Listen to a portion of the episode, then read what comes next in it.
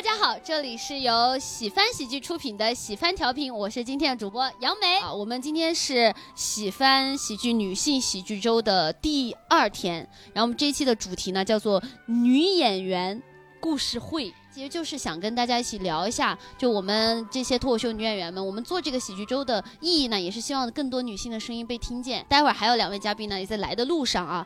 我们首先第一位嘉宾，我们有请我们的小雪姐。小雪小雪，中年姐姐。对那我们第二位也是我们的线下炸场女王，有请小丽姐。Hello，大家好，小丽。好的，欢迎小丽姐啊。然后下一位有请史妍姐。哎，史妍姐可以跟大家打声招呼啊。大家好，我是石岩。我知道两位姐姐都有这个播客，也可以哎跟大家介绍一下你们的播客。比如说小丽姐的播客叫做哦，叫欢迎老张，欢迎老老，呃老给大家翻译一下，叫做欢迎老张啊。需要翻译，他们听得懂。有人可能会去搜欢迎老张啊，哎，这个脑子的脑哎怎么没有啊？我听着欢迎老张，我说哎呦，好好的东西。老张了啊。呃，是是那个成都过载喜剧，然后我们做的一个播客，然后也是带观众的，嗯就大家有兴趣也可以去听一听。对对对，那我们史妍姐的播客叫做啊，我我的博客叫这是干啥的？啊我那个我是自己瞎录的，不用听，不用听。我那个现在攒钱买设备呢，等我在闲鱼上收着收 收着话筒了，完了你们再听吧。哎，你现在不是用话筒录吗？你我现是用？在是用手机的话筒。哦，没事，你的幽默感已经够了。第一个小问题呢，就先问一下几位姐妹，第一次上台的契机是什么？比如说从学姐也可以先呃聊一下。啊，我那会儿就是什么，就是那个工作的时候，我不是在那个电视台嘛，然后呢，他是给那个宣传部人下发一个命令，就是说做片儿，给那个脱口秀俱乐部做宣传片儿，知道吗？那时候我不知道什么叫脱口秀，后来台领导就带着我们说，那咱们就去看一场去吧，就是坐在那儿就看底下那些说脱口秀的嘛，然后我们领导就说说好像你走错单位了，好像就是说我就说好像那帮人更适合你似的。当时你在台里也是平时很爱就逗大家开心，或者喜喜欢跟大家聊一些幽默的故事什么的吗？没没有刻意逗，就嗯。就是跟大家正常聊天什么的，但是就是大家就感觉特爱听你聊天啊，嗯。或者是就觉得感觉很逗乐似的，嗯呃，所以呢就感觉就是特别像台上那些人，就是也是在跟着你聊天啊，让你感觉就很好笑，不是说强行去逗你乐。因为我知道很多演员哈，第一次上台的契机，有的人是因为第一次看了第一场，觉得哇，这些人讲的，哦那我也可以。哦没没没没有，那时候那时候我就看，嗯因为脱口秀都是男演员嘛，那会儿我不还单身嘛，就是就是就是我 那多少年前呢？我看你女儿都很大了，很。大了，很大了，就包括那我是单身进来讲的，然后呢，嗯最初讲的时候就是讲找不着对象，知道吗？嗯那会儿从男演员里找，男观众里也找，就妈就四处都找，你知道嗯吗？后来等找着了以后，是还是脱口秀演员帮我求的婚呢。哦，啊，我那婚礼还是都是那个脱口秀演员都参加的。你再看那个婚礼上那个演员嘛，有进去的，有没进去的，反正就都在吧，就都。听起来这个婚礼不怎么样的感觉。学姐是哪一年入行的呢？二零一四年吗，二零一四年到现在哦接近十好早年，好早，那可怎么？哦，算学姐是最早的一批脱口秀演员之一。嗯，哦对，算算是早的那波了。嗯嗯，小丽姐呢？你是什么时候入行的呢？是什么样一个契机呢？那个时候特别爱看演出嘛，嗯就我在说脱口秀之前，经济状况还行，这个行业说垮了，你知道吗？然后我就经常爱看点儿话剧呀、那些音乐剧啥的，然后我就在呃大麦上刷刷演出，我就刷到一个演出只要三十九块九，我说这个世界上有这么便宜的演出吗？那会儿是开放麦还是商演？呃还是个商演哎呦啊，然后行业着实不容易。然后那个那个时候就是成都都只有一场商演，哦就是可能一个月只有一场商演，两个人去看的话，呃，就更便宜，六十块钱。就是还打还打折，打折对，就三十九块九，还有打折的余地。你说这个演出质量 能有保证吗？然后，但是我还是去了，因为那一周没有其他演出，就我就说那那就去看一下嘛，就是也买不了吃亏，也卖不了上当，然后就去了。去的时候就看到那个台上有一个女演员，嗯，小新，我不知道你们知不知道这个演员？，哦她有在抖音上发自己的互动视频。对对对，嗯当时是她的一个主打秀。嗯，哎，我听，哎，这个东西原来女生也可以说，就是有女生在台上嗯讲这个东西，然后我就想，那反正我也挺挺空闲的。我跟你说，哎，那反正我也是个女生，我也试试。哦，这个我不需要反应我就知道。然后尝试着写稿。然后当时在那个演出的现场，我还听有人说他们看过九块九的，然后才觉得自己亏了，亏了三十。我在想，居然有九块九的演出，就是呃，因为那时候话剧可能便宜的也要一两百吧。嗯，我就在想，就是怎么干的哈，这个钱怎么分的，我还是挺感兴趣的。然后就写了那个稿子，写了稿子之后，可能是因为俱乐部也没有人愿意上台了，他们的收入那会儿应该也太低了。那个稿子一下就过了，让我赶紧去。我说我这个稿子我觉得不行，我觉得我想再改一改，改好一点再去。他说你来嘛，你来上嘛。他们已经没有演员了，说你来嘛，你来嘛，都撒娇了都。不然三十九块九没有人演。然后觉得还行吧，还挺适合我的。那是哪年啊？一九年。一九年哦，一九年。嗯，其实入行不久，不算久，五年我不知道，在这个行业当中算久还是不算久？哦，还是还可以。你也不敢下定论是吧？是是，咱们这个行业整体还是偏年轻。哎，什么叫整体还偏年轻？我是说这个行业它年轻，不是说你年轻。小丽姐，我错了。不好意思，我我敏感的，我敏感的，不怪你，不怪你。大听上一期我们小丽姐来做客那一期就能感受到，小丽姐可会怼人了。哦，怼的又幽默啊！没有，我其实没有怼，我就是说了一些实话对客观的话。嗯但是他也说了实话。那史妍姐呢？之前是哪一年入行的呢？是当时什么样一个情况呢？一八年，嗯，什么样一个情况呢？就是想练练胆儿，嗯，就是史妍姐是一个你你有测 MBTI 吗？嗯测过，你是 I 人，我 I，，嗯，我 I，，我可 I 了，看出来了。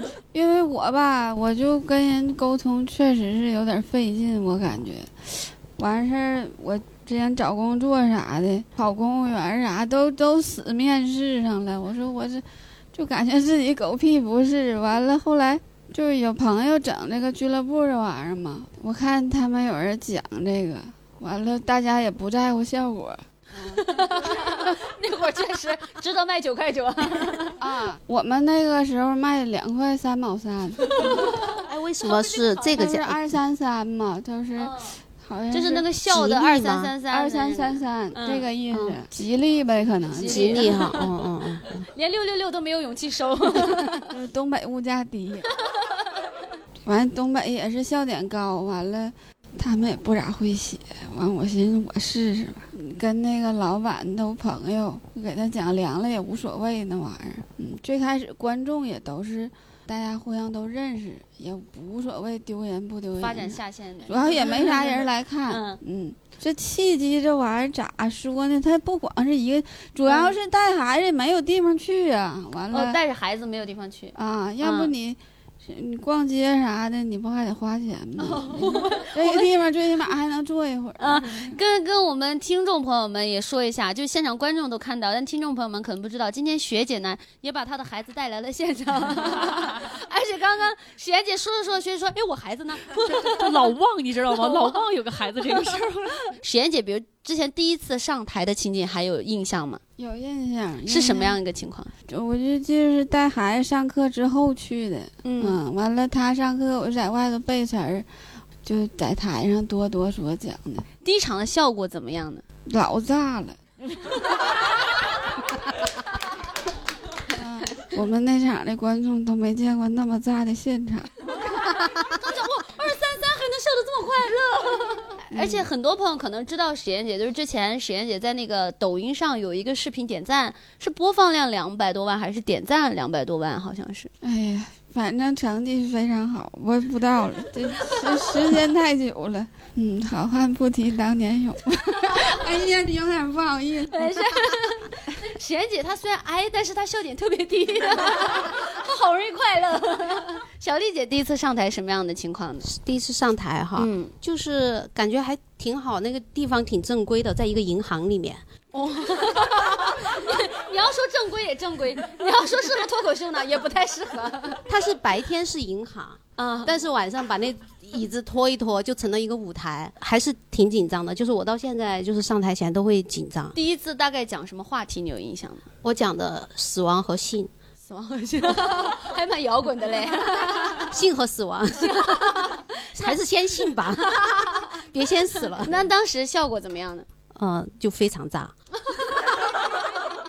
因为我记得那同场的演员没有人再留下来在这个行业里面了。哦你是那一场的独苗儿。我觉得可能也因为就是一开始就炸，所以就留下来了。学姐呢？当时第一次上台，第一次上台就是我那是作为开放麦的观众嘛，嗯然后我不要去就是说采访他嘛，说人说你先来看看开放麦吧。后来我我就坐在那儿，然后突然因为那时候也没有女演员，没有什么女演员，然后呢，他们那个俱乐部负责人就扭头来一个说，要不然你就上去说吧。嗯，就真的是没有准备就上去就说去了。那时候说的什么狗样子呀？但是 啊、但是发现观众真的喜欢，因为我是年头更早的呀。你看一八一九一四，就那时候基本舞台上没有人说见过太多女观众。那会儿呃呃，不是女女演员，女演员 上去了以后，因为那时候的观众很包容，他们可能没有见过没有见过女演员，所以就是你说什么大家都乐，你说什么大家都乐，也是很炸。然后呢，当时我就觉得，哇、原来我能说脱口秀啊！结果因为我们那时门槛太低了，第二天俱乐部负责人就说说，那你就去天津演出吧。第二天就开始巡演，始巡演了。我操！我当时我觉得，我操！我他妈事业线上升这么快吗？我 我就给我天津的亲戚打电话，我天津什么大姑大姨什么的，我说你们来看来看我的演出。然后呢，当时亲戚们都都来这儿，他妈进了天津的场子，我的天，就真是死一样的尬呀，真是死一样的尬呀。真去天津呢？真去了，真去了，哦哦哦就是等于我第二场演出，第一场开放麦，第二场就算正式的商演，直接到天津。从天津回来以后，那帮亲戚就再也不认识我了，就 啊，亲戚们也去了。亲戚们也去了，也嗯去了啊！没有想到那是我割断亲情最快的一个。我坐那个高铁回来的嘛，坐高铁回来，当时我听那个安河桥北。听着啊，我伤心啊，我伤心，我听着安河桥北，然后那个宋冬野那句说你回来吧，我在这儿等你呢。哎呦，我当时我就回不去了。真的，我就想，我说我再也不去外地了，我就就就到北京吧，就看着那个到那个地铁站安河桥北那站，我就蹲那儿就哭，你知道吗？就放着那个宋冬，我还讲究仪式感，必须得外放，必须得外放。地铁工作人员在那儿来回巡查，就老觉得那么着还有乞讨卖艺的呀，真的。后来我那儿发誓，我说我再也不去天津了，我说我给多少钱也不去了。后来三年以后，天津的俱乐部给我打电话，人家说说学姐你您来吧，您再来一次吧，您再试一试。我说真的绝对不去了。但那个他他说您看八百行吗？我说没问题。我说你给我点。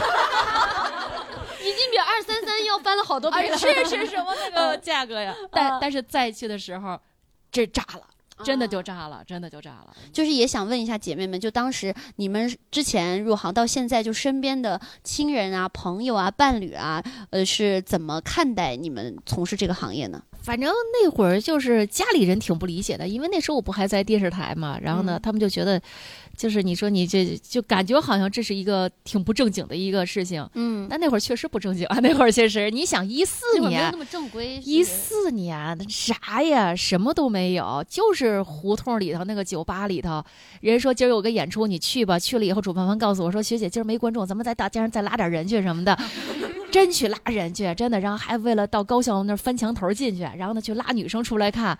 你想，你让父母知道说好就这么一个，他说：“哦，你做的是传销。是，然后所以那时候就是父母挺不理解的，就是说你怎么这个有有这个那个，就是让你去做个片子，你做完就完事儿了，你怎么还要说天天的你出来你这个你去干这些事情啊？”就感觉父母的印象，感觉就是你去缅北拍一条新闻，然后就进入了诈骗组织。对对对对，就是那样，哎，但是你电视台的工作还是保留着嘛？还是保留着，还是保留着，哦哦哦对，那那那没有影响。对对对，我以为你父母这个态度，我以为你因是为我想把工作对工作辞了来去学校拉人呢。呃，后来那会儿辞的时候，从专门从这些他们都不理解。大。概哪一年辞的？生老大的时候吗，生老大是那那时候已经二零一七年了，哦，一七年，嗯。还还不理解吗？嗯。唯一一次就是真正的和解，可能就是今天，就是今天我不下午弄那个一地鸡毛的专场嘛，就是那当时候我的婆婆、我的妈妈都来了，都坐在底下了。那是他们第一次在现场，第一次，真的第一次，嗯就是我那会儿，就是我跟我老公说，因为刚说脱口秀的时候，我老公他的亲人来北京了，来北京了，住的酒店正好就是我们那个演出的对面。后来我就说，我说要不然你带着他们家人来看一看吧。然后呢，我老公就不说话，就是嗯宁可他的亲戚们住在酒店对面，也不希望他们来看一个自己媳妇儿所谓的就是这种的演出，这种的嗯演出。然后，所以我这当时种的演出，是是是是是。是，对，然后所以当时我心里还真是有点儿挺难受的，我就嗯觉得为什么这个家人也不理解，为什么嗯。就是甚至连这个这个爱人都觉得就是不要让亲戚们知道我在做这个呢嗯，啊，然后呢，所以我就说真是就是你看一下子过了你们婚礼不还是去了很多脱口秀演员吗？对呀、你让他感这个恩呐，哦，可能就是因为脱口秀演员啊去了婚礼他们他，们是没水底呀，对，没水你去看那个婚礼录像，我老公全程没说话。每个脱口秀演员随了二块三毛三。节目行，别来往了，以后都。对，你要能随二哥三毛三还好，有脱口秀演员给我拿一堆彩票，你知道吗？真假的？都是他们刮过的。那也不怪你老公。那你给他们吃剩饭，然后，所以呢，就是我就真的很执着，就是那时候想不明白，我就问他，我说嗯你的亲戚都在酒店对面了，又是给你准备票，你为什么不愿意过来看呢？他怎么说？他要是能说的话，倒好；能说的啊，我就觉得你们不正经，你倒好。他的沉默，他的沉默反而是更加，就是让我一直能留在这个心里的，就这种沉默。姐夫是个哑巴，他他他确实是个爱人，他 真是很爱人真的很爱很爱哎，他是你的亲密爱人。哎，有一首歌叫《亲爱的人》，亲密的爱人。哦，原来在这儿呢，原来在。我上次来录的时候，他也唱过这首歌，我前两天又唱了这个。没想到这是你的压箱底儿了。反正那会儿他们就觉得，反正觉得我挺丢人的。然后呢，一下子这个等这个脱口秀就进入这个线上演出的以后，这个脱口秀进了春晚了。然后呢，我身边的人，人家都走上了这个一一线的路线呀，时尚的前沿，包括谁走上时尚前沿呢？徐志胜啊，好朗劲儿。那那这个时尚前沿也不够靠前呐。对对，就就是包括他们都登上春晚了。这时候我就问我婆婆，我说你们看看这些人，我说你还觉得我丢人吗？然后他们说当然丢人了，你看看人家，你看看。所以说，就一直到今天，就这个下午，就当就是我老公默认了。我说我说我说，那你看，你，带着婆婆跟妈来这儿来听听脱口秀吧。他当时沉默了，就是他那种沉默，就是算默认了，就是啊没有那种。哎呦，学姐真不容易哈，从她的沉默里解读出各种意思。人的那个 这个这个沉默的意思太多了，你知道吗？然后呢，就是允许她自己的母亲真正是在这个演出现场。然后呢，她的婆婆很喜欢，她的婆婆没有像我老公那么保守，就是她在这个演出现场跟我说的第一句话就是：“哎呀，小雪呀、真的你讲的太好了，真的你真的我太喜欢了。”然后第二句说是你真的太不容易了。就当、嗯哎，呀，当她说到那句话的时候，我真真的哎呀，对，挺好，心挺好里。热，嗯。是是是，这那就是那您的妈妈呢？妈妈怎么说？我妈妈。嗯，我妈妈一老北京太太，就真的就就就是全程就在底下，就是我操，就说你这个太他妈耳朵你露出来，你多显老啊！你你就应该 是亲妈。这个 好像妈妈呀，真的就就在我他妈底下看着你们耳朵好不容易耷拉下来，你又把耳朵露出来，操他妈这个！哎呀，真的，亲妈真的是不见外，真的不拿我当外人。确实，哎，但是我觉得很很感动，就是他们的时隔多年，两个人终于坐在底下看你，然后婆婆也看得很开心，是是是，真的是这样。妈妈也没看进去。嗯，对，真好，真好。那小丽姐呢？你你当时就是身边的人、亲人、朋友或者伴侣，有有怎么样的一个态度呢？呃，因为我说脱口秀，我没有跟身边人说过，嗯，嗯、因为就是感觉这事儿还是挺丢人的。还没过这个坎儿是吗？我 我是觉得没有必要，就是每天出去嘛，然后就是呃朋友问是怎么干嘛呀，我就说去玩啊或者怎么样的，就但是一般也没有人关心我，没有人。刚刚这个对话是我自己想的，如果有人 如果有人问的话，我就这么回答，但是没有人问过。直到呃一年多之后吧，有一次我朋友在逛商场，那个商场就是我演出海报嘛，就打的有点大，他就看到了。小丽姐语气中颇多埋怨，打的有点大，打这么大干嘛？对我也不知道这种演出为什么要在商场打这么大的海报，完全没有必要啊。拿个黑塑料袋装住嘛？他看到了之后，他就问我嘛，我说，对，就是就是这样子啊。他怎么问说，做这个事儿多久了？也不久。他说你在说脱口秀啊啊？因为那个时候好像很多人知道脱口秀这个东西了。他说你在说脱口秀啊？呃，我说对呀、就是这这这海报都打到商场了，那还有什么办法呢？也没有办法隐瞒呢。然后就就就就交代了嘛。然后交代了之后，就是呃，像我家里人的话，像就是我有时候会晚上出去，因为以前我不跟他们住在一起，后来我跟他们住在一起之后，就经常晚上出去什么的，呃，上开放麦或者正式演出就会出去。就有一天，我爸就突然问说，呃，那你老是晚上出去，那个你在干嘛呀？我说我在说单口，那个我爸说哦，他那你喜欢干这事儿吗？我说还行吧，还还还挺喜欢的。他说哦，那你就好好干。然后他们至今以为你做的单口相声 直到直到春晚哈，去年春晚、今年春晚不是有那个嘛，有有有上了节目的嘛。然后我爸看了之后就很沉默，哎，还是可以。其实我们平时不会就这个事情交流，本本身交流也不多，然后他们也不会管我的事儿，他们就是我做什么，他们应该都是支持的。所以我不知道他们是不是支持，但我觉得他们应该是从他们沉。默中解读出来。呃，因为他他就是要我好好干嘛，我觉啊得那应该就是支持的吧。嗯就我也没想过要带他们来看演出，有时候朋友不小心买到票了，然后看到我会给我发说我带了一堆朋友。前前段时间还有朋友说要来包包场，我说呃那个别来了。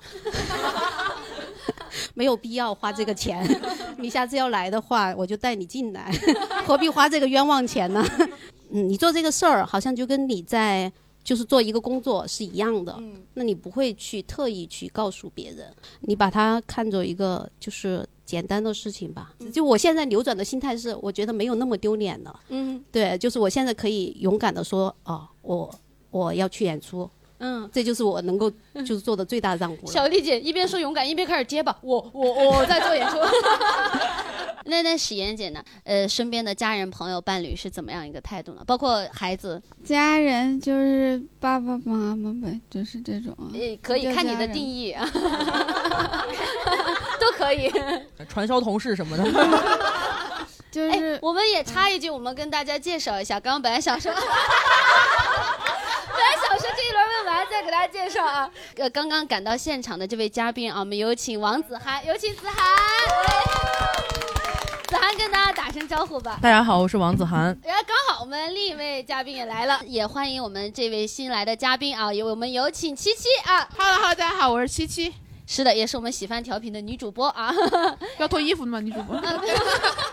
我可以搞色情，今 天我们听众也看不见啊他。们能看见这么多人呢。没有必要硬搞吧？小丽姐，你这是，哎，我搞我搞就是好看，我跟你讲，我愿意搞，因为现场没有人提要求，就我就是爱暴露，现在 我不仅内心暴露，我身体也要暴露。可以可以可以。我们刚刚哎，嗯史妍姐话题都忘了。我记得，我记得，史妍姐可以先回答刚刚这个问题，我们待会儿再补问两位嘉宾朋友啊。反正我现在要是除了演出，我妈我回去我妈就跟我冷战，哦，她至今都不同意你，不不太同意搭理我你做这个事儿她不高兴，她嗯就是不开心，她就是觉得我没带孩子，她不开心，这不也耽误上班啥的吗？嗯耽误上班她也不开心。完了，我就这几年我就挺委屈的，但是我老公吧，他以前他是颜值高的粉丝，可能听友朋友们不太清楚，大家为什么在这里笑了。就是呢，因为这位演员朋友呢，呃，这位演员呢，他你的朋友啊，杨梅。啊，原来颜值高是您的朋友。他是演员啊。他在业界呢有一些呃有挺大的争议啊，所以没有，就是抄袭，说话真好听。对对对，就这个是我们行业的底线，所以他就踩了这根底线呢，我们很多演员对这个事情是呃完全是不 OK 的，所以我们就不许杨梅跟他交朋友了。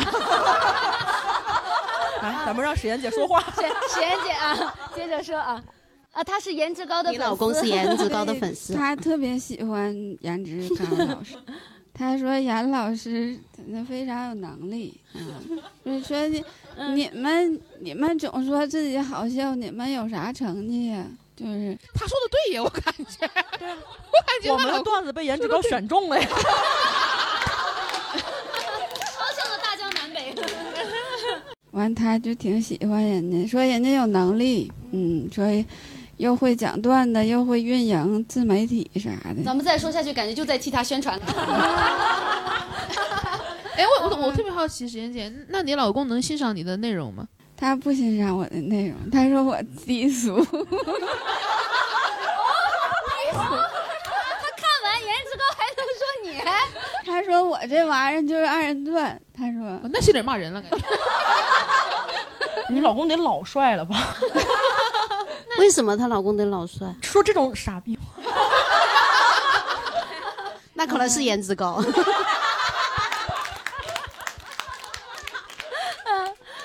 那史妍姐，你的呃，你的宝贝呢？你的孩子呢？有有知知道你做这个事情，有看过吗？他就一直想让我那个做直播，完了他说带货，带货，带货可挣钱了。他跟我说，他说妈妈脱口秀最后还是得带货。对我们亲戚啥的也是这么跟我说的，还是还是干直播挣钱。嗯 你们确实是东北啊。啊，哎，那我们刚刚两位来来新来的嘉宾朋友也是可以说一下，比如子涵老师可以说一下，你们的身边的朋友、家人或者伴侣对你做喜剧、做脱口秀是怎么看待的？哎，我就为这个问题来的，你知道吗？就是我看、我一看到这个问题，我就明白了，喜欢在点我，给大家讲一个讲一个故事，就非常非常适合在这个博客里面讲。就是今年八月呃七月底八月初的时候，我刚在小丽姐他们那个成都的过载喜剧演出完，然后在厦门一落地接到我妈电话，当时我姥爷在北京看病，我姥爷肺部一直在出血，然后北京看病，我电话一接起来，我妈跟我说你能不能飞北京给姥爷献个血？然后我说你先别着急，我查一下怎么回事儿。然后我查了一下，我生理期不能献血，就是女性生理期是不能献血。我妈说要不然你找几个呃血头儿，我不知道这个能不能。我说现在医院血库非常非常紧张你，上哪儿的？就是你上哪儿来来来的这个血头资源呢？你 不是。然后我跟你们讲嘛，就是他，我妈就让我妈认为我能找着人儿，你知道吧？怎么找因？为我妈觉得我们都是江湖上的人，你知道吗？这就是我妈本来对我们这个行业的理解。啊，三教九流，对对，我妈觉得你肯定认识下九流。他就让我找，然后完了说咱们哪怕花点钱，就是因为这个血马上就就是明天再输不上这个血，这人就没办法抢救了，就就严重到这个程度啊，就是后面可能还会大量的出血。然后我当时就想，我说我认识的人里面谁有可能有这个路子呢？然后我就找到了咱们喜欢喜剧的这个主理人陈飞宇先生。人家是一个电影导演，也不知道为什么，你觉得人家就有这个路子？但是你看他拍电影的这个名字《木乃伊占领大东北 》，你就感觉他三教九流的。对吧？能找到血头路子。对，我觉得他们影视圈应该认识很多乱七八糟的什么人嘛，就是 我当时真的是在问这个问题，但是他就很热心，他说你是什么血型？我说是 A 型，他说我跟我女朋友都是 A 型，我俩去给他献了吧。我说这肯定不行啊，你你欠人家血，这怎么还呀？对吧？这这太可怕了，我说 肯定不能欠这个人情啊。完了，他说没事儿没事儿，我们就给他献了就行了。然后我就一直说别别别，他说没事儿，这个救命的事儿，你别跟我就推这个了。就我感觉主要是因为他没有资源。主要是因为嘴硬是吧？然后完了之后呢，然后我自己当时也发了朋友圈，就说这个事情。然后我记得当时史岩姐也问我说，那个要不要去帮忙献一下血什么的。然后而且当时那个飞宇哥好像直接是在你们喜欢的演员群里问了，呃，对，问问，就问说谁是 A 们型血。演员群就是他的，他他作为血头的一个资源群。他他自己当了噱头，后来自己当了噱头。他是血头啊！对，然后他在群里问了之后，就有当时就除了他，他女朋友，然后还有七七，还有那个王颖，然后他们四个人就去给我姥爷献血，真的就去了，让他们去体检，然后体检也过了，然后那个、哎这个真的很，我们四个人常年熬夜。真的，我跟陈飞宇，我们两个人每天到凌晨四五点钟才睡觉。然后我俩吃的东西永远不健康，就特别油。我们我们当时唯一担心的事情是，哎呀，不会体检不不过吧？嗯那天最开心的事情是体检过了，对我们很健康。对，就四个人全都过了。然后而且是那天早上，我妈特别牛逼，我拉了个群，就是有飞宇哥有我妈，然后我说妈，你跟这个说一下几点去。这这血头陈飞宇这是。然后我我妈说，我妈说你们明天早上十点钟到这儿吧。我说我靠，这他妈人情比献血还大！你让干脱口秀的人十点钟到医院，对呀、我跟陈飞宇四五点才睡呢。睡觉了，对不对？怎么讲？就那个时刻确实还挺。挺令人意外的，而且还有很多喜欢别的演员问我说别的血型行不行？就大家都很想献，也没什么医学常识。对，然后他们四个人都过，然后四个人也都献了。然后我妈，然后我妈后来跟我讲这个事儿，我妈就很感慨啊。她首先就看，她没想到你们这个行业还有这么多有情有义的人。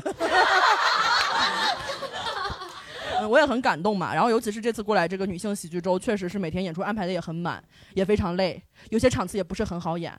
我在台上就想，那欠人家血了怎么办？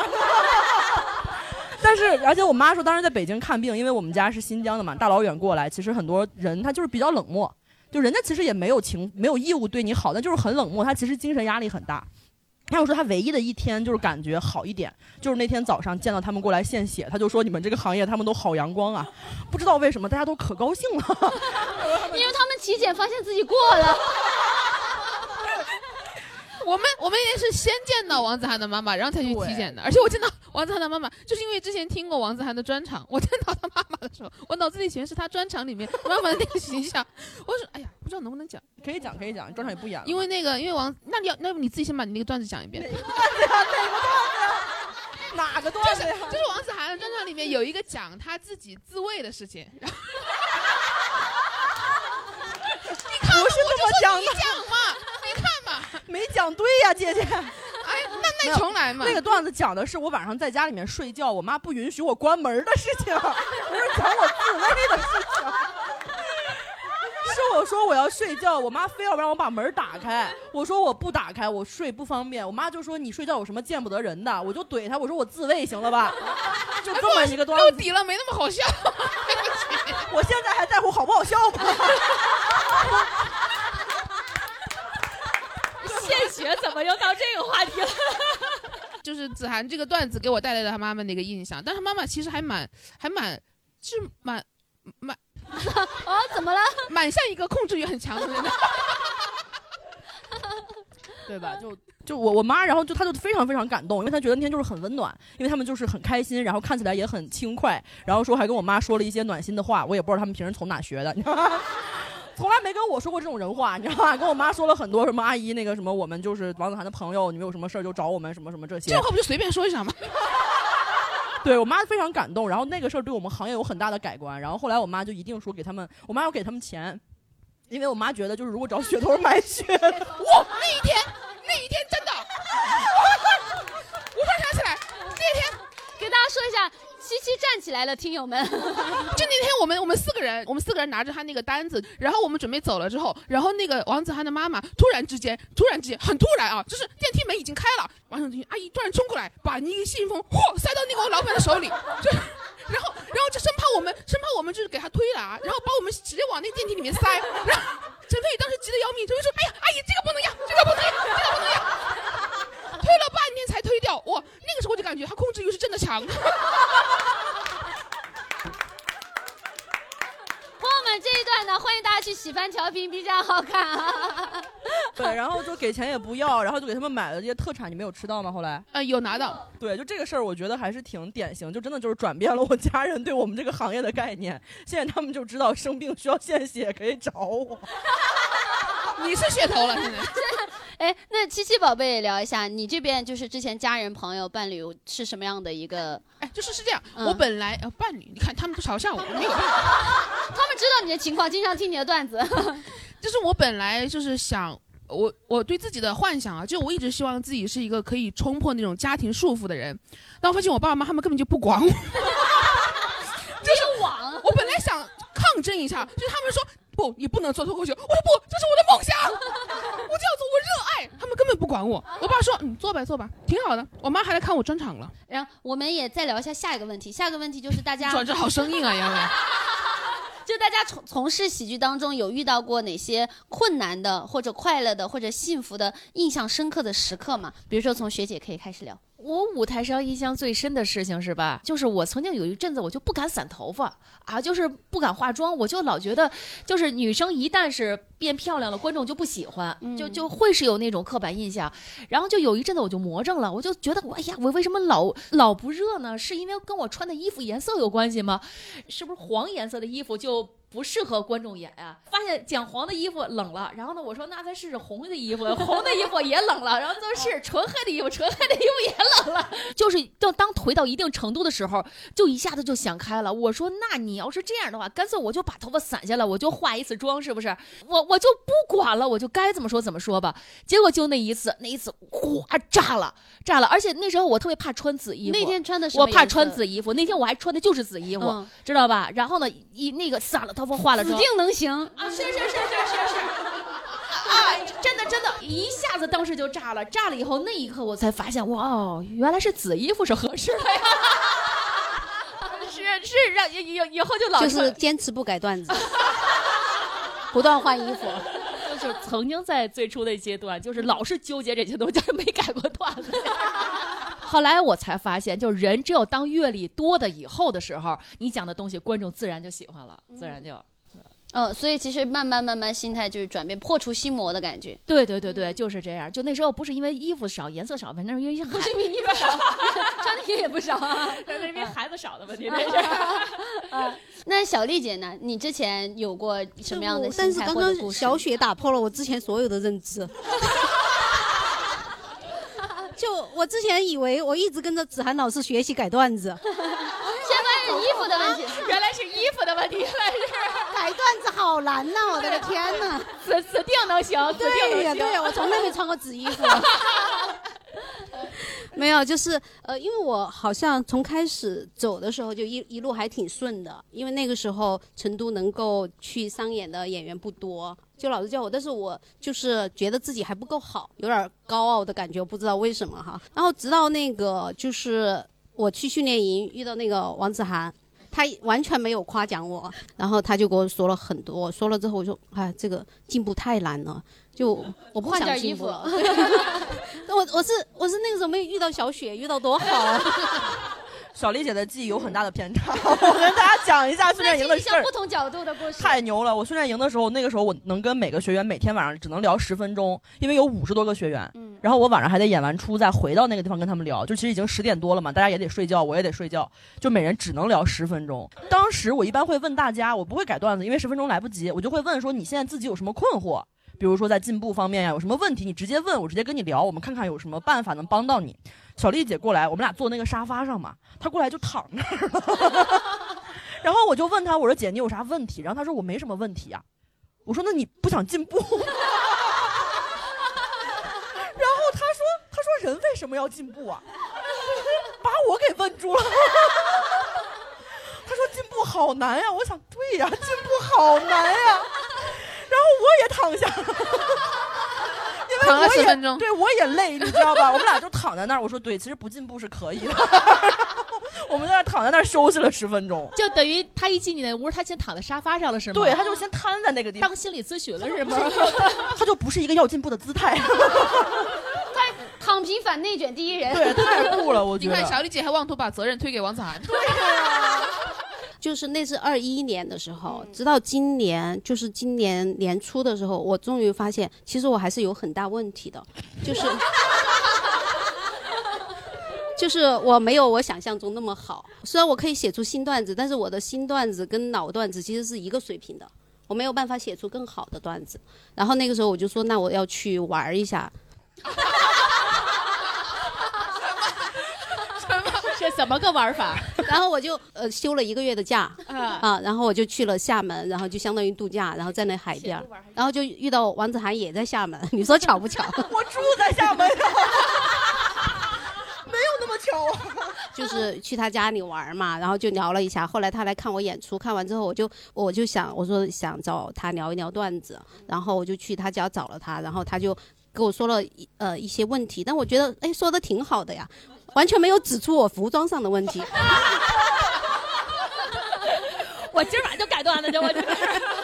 然后，然后我就照着他的思路改，因为他跟我聊了很多，照着思路改，改到改到七月份他来成都演出，然后就是让他看一看我的成果，验收一下。对，验收一下。但没想到，然后下来之后他又给我说了一顿，就在他就是这种呃帮助下，因为因为他会。给你一些具体的指导意见，怎么做啊什么的，我就会按照那样去做。但其实那个过程真的很痛苦，就是我是我我心里面想，要是我没有意识到我自己没有那么好，那该有多好。还是怪你，都怪我还是得责怪你。呃，就是这这是可能从业以来最大的一个变化。当然中间会有很多你遇到困难啊或者什么样的，但是这个转变，其实我昨天想了很久，就是这是我真的自己主动去努力，然后达成了一个转变。真好哇，有一种这种姐妹之间的接力棒的那种传递的感觉。那我要传给谁呢？史岩老师呢？之前困难就是解不出来呗。你跟子涵聊聊天儿，是他跟我聊过，完了我就，他跟他跟我聊，他不让我说话，他就一直说，然后完他自己说半宿，然后说完之后，他说我启发他了，我都没说话。他从你的沉默里解读出了信息。我想听听子涵的版本。我我今年写的那个新的双拼，我感觉基本主要就是靠史延杰，你知道？靠他的聆听。没有他，他去厦门演了一场，然后呢，他那当时是住在我家嘛，我们就是每天晚上会有一些我单向的聊天。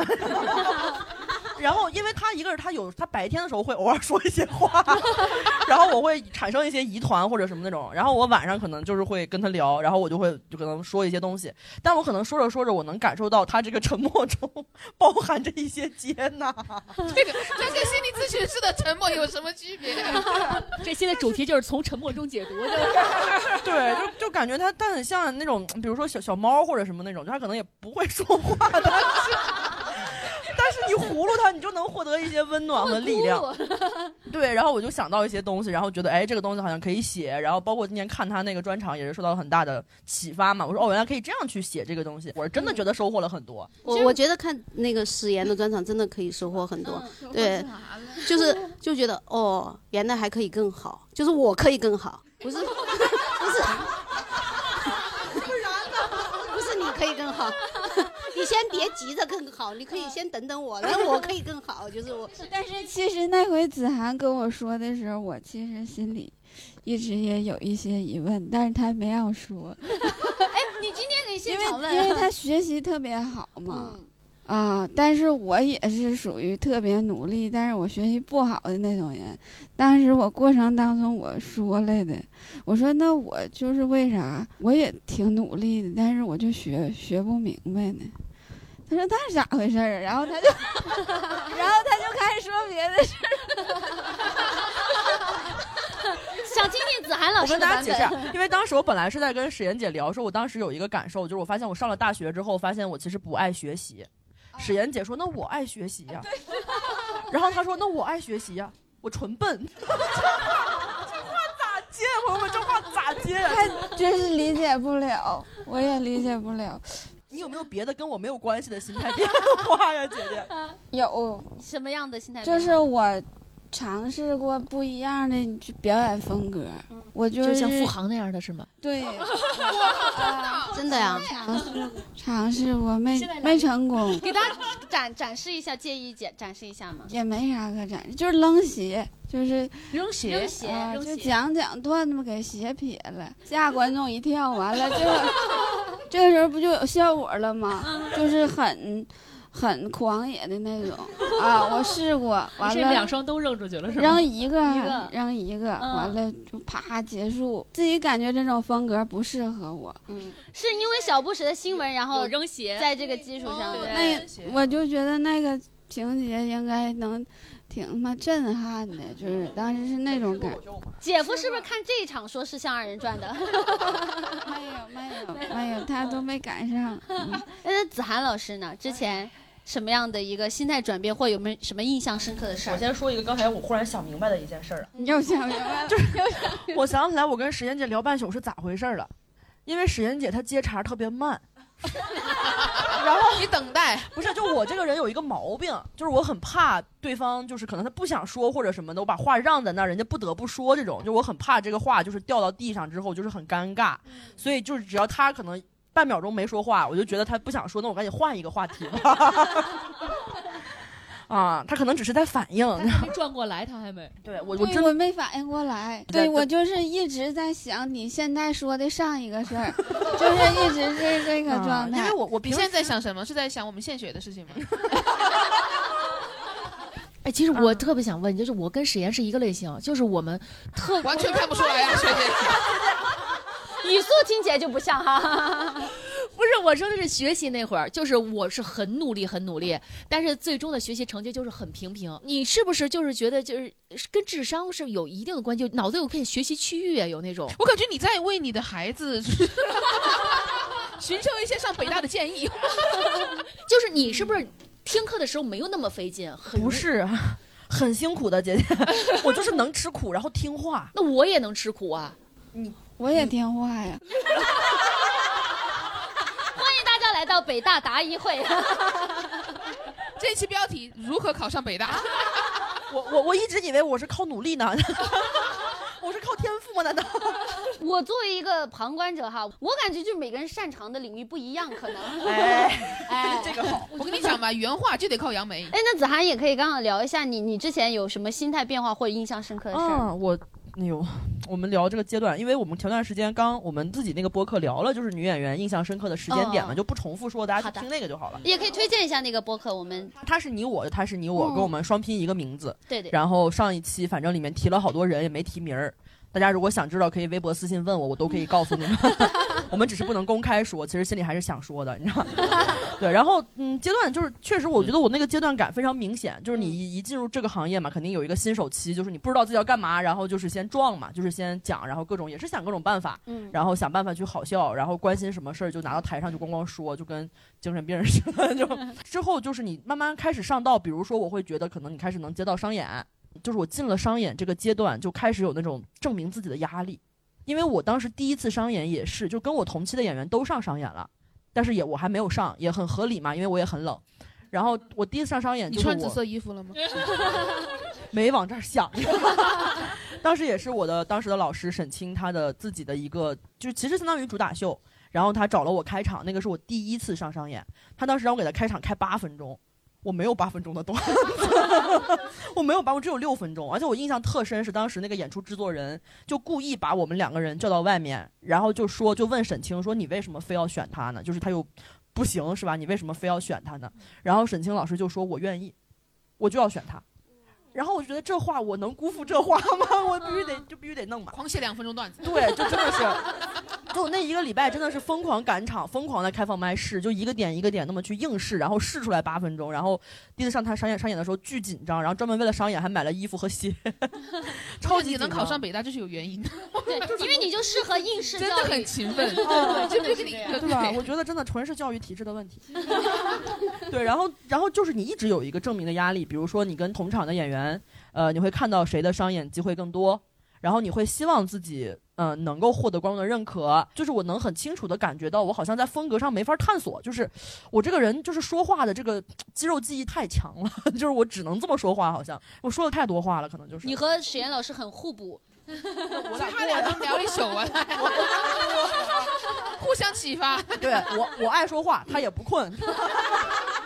对双向奔赴。然后一直有那样一个压力，可能现在的演员还是会有嘛，就是他们会想着说各处去打比赛呀，或者什么这种。对，然后头。我很奇怪的是，好像我没有正式的在十五分钟这个阶段证明过自己，就出了专场，就已经做了这个专场。这个事情也是真的是很受鼓励的是，我当时十五分钟演的就是就是普通，我自己觉得我在进步嘛，但是放到大家里面就是没有那么炸，没有那么好，没有那么让人印象深刻。但是当时那个周奇墨周老板在做那个不理解万岁的全国巡演，嗯，就是那个千人剧场的那一波很大的一个活动。然后呢，他跟公司说想让我给他开一次场，就是然后公司就来找我。当时而且当时找我那个人话讲的很不好听，他当时跟我讲的是说别的场次都是什么杨蒙恩呀，然后什么何广智啊这些演员，为什么这场会找你呢？你是最近有什么进步吗？然后也是这话，我一下就给我激着了，你知道吧？我就又开始应试教育了，没有，然后我就问他，我说你看过我演出吗？因为我觉得他脸儿特别生。他说我没有看过你的演出。我说你没有看过，你给我回去找视频看。就是那个时刻让我突然意识到，就是可能我没有那么差，其实因为周老板又不瞎，对吧？他没有必要为了显示自己人好，把这个机会给我。他应该是真的还挺喜欢我的内容，我就觉得那我做我自己喜欢的内容也没什么问题。然后那次的路上，我问他，我说你觉得一个演员该在什么时候去做长线的演出，比如主打秀或者专场？我当时的感觉是我心里有这个渴望，但我总觉得自己不配。然后周老板就跟我说，他说我觉得一个人想做的时候就应该做，哪怕你做一个不好，他说你这么想，你的第一个专场一定是你人生中最差的一个专场呀，那你就先去做嘛。然后这个话非常鼓舞我，然后我当时就就我五月跟他四月跟他演出，然后五月做主打秀，十月做专场。然后这个专场一开始卖的特别特别难，我到现在都记得，我的首场演出八十张票，我十月三号演，十月二号的时候告诉我卖了三十多张，然后呢，好在我这个人呀，平时人缘还可以，就是那天晚上我自己发了微博，然后说这个票到现在没有出完，希望大家就是能来的就来看看呗。我东西做的其实还行，我当时觉得，就当时好多刚刚上完脱口秀大会的朋友。就是他们刚接到那个线上的流量，还没有来得及带货变现，就先赶上了我的这个求援信号。然后当时很多朋友帮我转，包括像什么那个浩哲呀，然后鸟鸟啊，很多很多人帮我转。然后就是很快就把八十张票卖满了，慢慢慢慢开始有外地的俱乐部开始约，然后大家有了口碑之后，大家开始约约约约约，然后演到最后演了四十多场。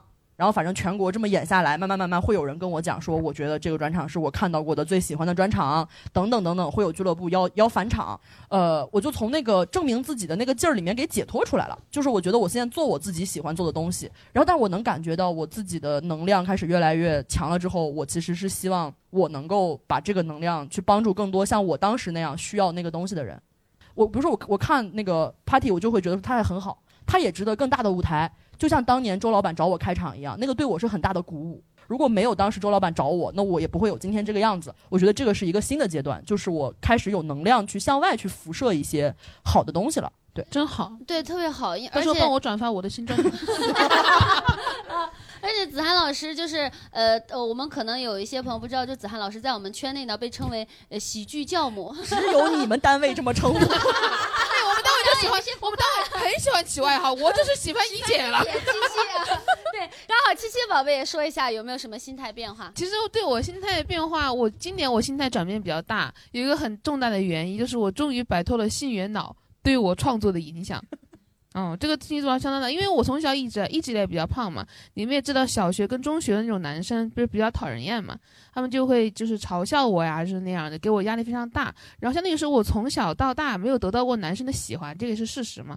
然后你知道什么东西你没有得到过，你就会越想要，我就非常渴望，没有得到过很难受，然后就然后导致了导导致我在台上呢创作的时候我会害怕，我就感觉男观众肯定不喜欢我的东西。就提前有这样一种预设，因为之前遭受到的都是不喜欢，有这样有这样一种预设之后呢，就很限制我的发挥。就比如有些话我可以直接讲出来，但我必须要迂回，因为我觉得如果我直接讲出来，男观众肯定会讨厌我，他们会不喜欢我的演出。然后今年呢，就是说来说来也惭愧，克服呢还是因为我现在变得比以前漂亮很多。你看，哇，这个事情很难摆脱，我自己也觉得很痛苦，说起来也挺荒谬的。然后因此之后，反而收获了很多男观众的喜爱。不过男观众对我的喜爱呢，就是会有一些奇怪，他们会指导我，他们会说：“哎呀，我感觉你的上一个专场啊，就没有现在这个这么犀利。”嗯，不是我，我感觉我现在之所以没有没有完全对男人祛魅的原因，就是因为我没有得到过，因为没有谈过恋爱。嗯，就我觉得这个是人之常情。有很多，我跟你说，小丽姐，姐姐来教教我。我觉得不是因为你不好看，是因为你看起来不好拿捏。真的吗？我觉得是这样的。那我要怎么样才能变得好拿捏呀？疯了，疯了！怎么办？好像被男人喜欢。你变得更蠢一点就会更好拿捏了。哎，我一直以为你觉得我很蠢来着。我不觉得你蠢的，我怎么会觉得你蠢？我觉得你蠢，我就不会跟你说话了。小丽姐好严格呀，她不跟蠢人说话。哦，不是不是，也没有。哎呀，我 没关系没关系。完蛋了，我要怎么解释？我我觉得是可以蠢的，没有问题。但你不蠢，但是你不蠢啊，你非常好啊，而且很幽默。不能讲的，不能讲。好，哎，我还没讲，我还没讲完。你接着说，在这个行业里面，我所要克服的我的信源呢，主要是男观众跟男演员嘛。就是是男观众是先先被我祛魅的一批，男演员会稍微现在还在进行当中。我觉得我应该没问题，是可以克服的。应该以后能创作出更好的东西，就是更直接。我终于可以在台上诚实的表达我的感受了。哦，不管是我不喜欢男人的点，还是我喜欢男人的点，我都可以在台上勇敢的讲了。真为你高兴。你还有什么想补充的吗？没有，得到了我得到了小丽姐的肯定，我也非常开心。我我也简单补充一下我我自己之前的一个阶段性的心态变化吧。我刚刚有跟大家说嘛，就我之前我我我是一个比较乐观的人，所以我我之前我我很钝感。就我之前刚入行的时候，我对自己的演出效果是没有判断的。就我我的听觉是失灵的。就我有一场有没有可能就是观众没有笑？我第一次听到 听觉失灵这种说法。你听我细细说来，我就有一场开放麦，就是 我上去讲，我觉得哇，我今天真炸呀，我觉得自己很成功。然后下来之后呢，就是贾浩是我的好朋友，那会儿我们差不多是同时间入行，他在台上台下，我刚一下来，他就关切的拍拍我的肩膀说：“美美没事的。”我说啊，我不是炸了吗？哎，他达到你的标准，女人可以蠢，女人。小丽姐现在头也不敢往那边转。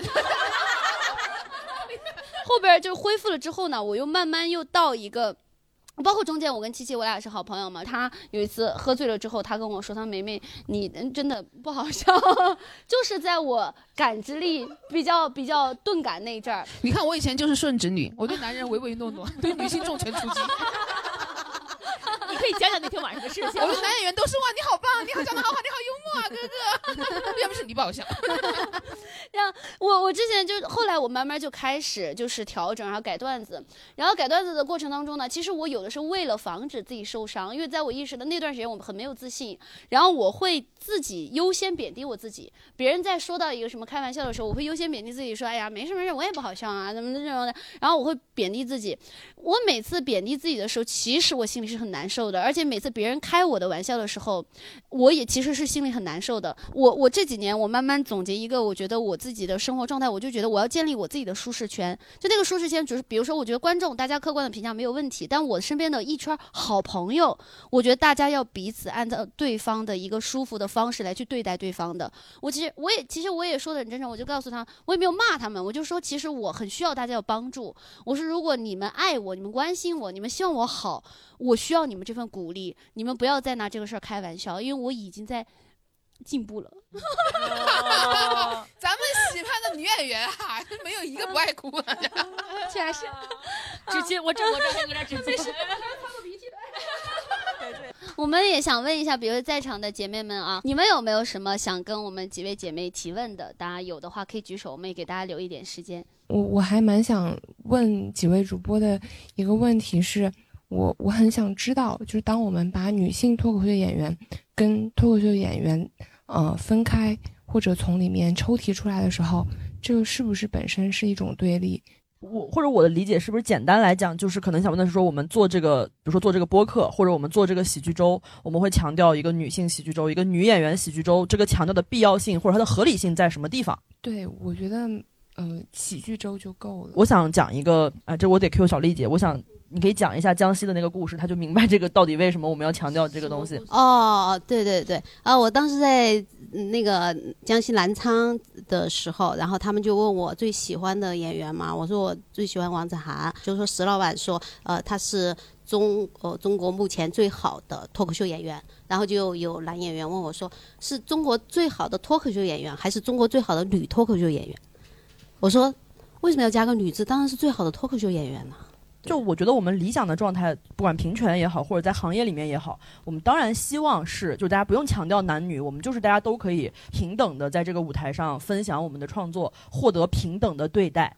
但是现实的情况是我们作为女演员面对的很多东西是男演员不需要面对的，比如说对我们话题本身的质疑，就是我很少听到有男演员跟男演员说你讲的这个话题不值得讲。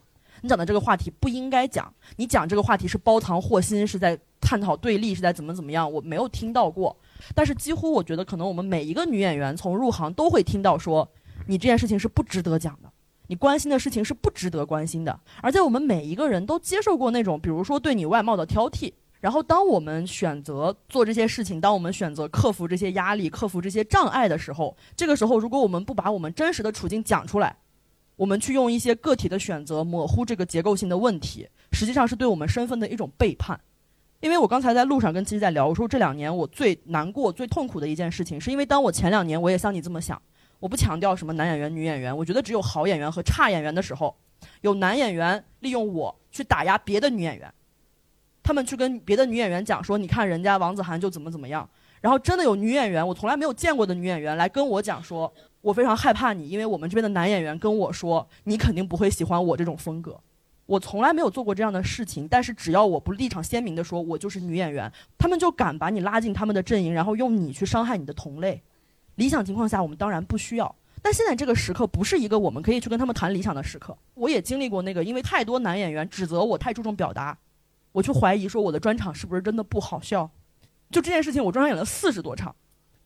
我当时在被他们说我就只知道注重表达的时候，我真的。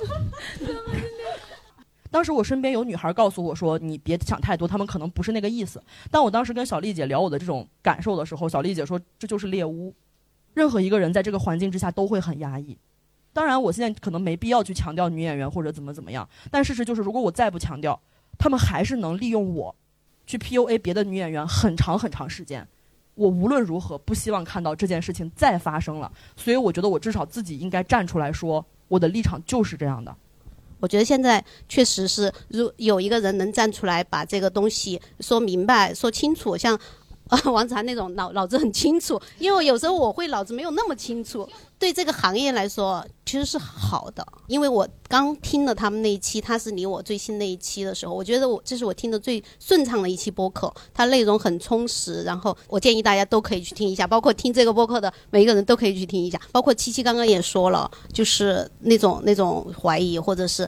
那些东西你自己很难过的，因为你在这个社会里面，你就是会一直接受这种信息，你自己是看不到真相的。我在我的第一个专场里面有在段子里面表达过你刚刚说的这个非常相似的观点，就是说我们呃女生跟男生应该在同一个竞技台上，就是竞技创作是没有性别之分的。但事实上应对的情况就是女性创作因为要面对的情况太多了。就是像王子涵说的，就是用王子涵来打压我，他并不公平。我以前想的太简单了，我会在我的第一个专场上线的时候把这段话加在那个下面。我感觉王子涵就是一把枪，指哪打哪。我听到过好多这样的话，甚至还有人跟我讲过说你的专场比王子涵的好笑。我说你有病吧，我也没有相比呀。因为我们也不是说我们非要这样，或者说我们故意要去卖惨，或者我们故意要去干嘛干嘛干嘛。但是这个情绪它在这儿自然流动的这个时刻，我觉得也是很可贵的。然后我们也尊重观众的各种评价，因为大家花钱了，大家就是可以想说什么都可以说。但是我们也希望大家可以勇敢说，可以大声说，不要觉得你们的话不重要。就是如果观众们真的能给到，就是大家能更积极的发表自己的反馈、自己的感受，可能有一些在我们之前那个很容易被 PUA 阶段的女演员或者一些。对吧？他就会更容易从那个阶段里面走出来。我觉得确实是这样。我们也希望跟各种人多交流、多沟通，彼此听到对方的声音。说的好完整啊！是啊，是啊，是一个好完整的。就得考北大。就像我们前面大家感受到，我们今天前就是前面的氛围都非常轻松，都非常幽默。大家也能知道说，我们姐妹们是有到非常幽默吧？他他有听力，听力。我们办女性喜剧周的原因之一，也是希望我们女性的声音有更多被听到，不管什么样的声音，哭的声音、笑的声音，都可以被呈现出来。今天也感谢现场来的每一位观众，感谢你们倾听到现在，非常感谢几位姐妹坐在这里讲出自己的真心话。然后以上呢，就我们今天的所有播客，然后感谢大家的收听，我们今天的节目就到这里了，再见，再见。感谢您收听到这里。如果你喜欢我们的节目，可以添加微信号“喜翻喜剧一”，就可以进入粉丝群。如果想要来现场看我们的线下喜剧演出，或者参与现场录制，可以关注“喜翻喜剧”公众号。也欢迎您在 B 站搜索“喜翻调频”，可以看到我们每一期的视频片段。One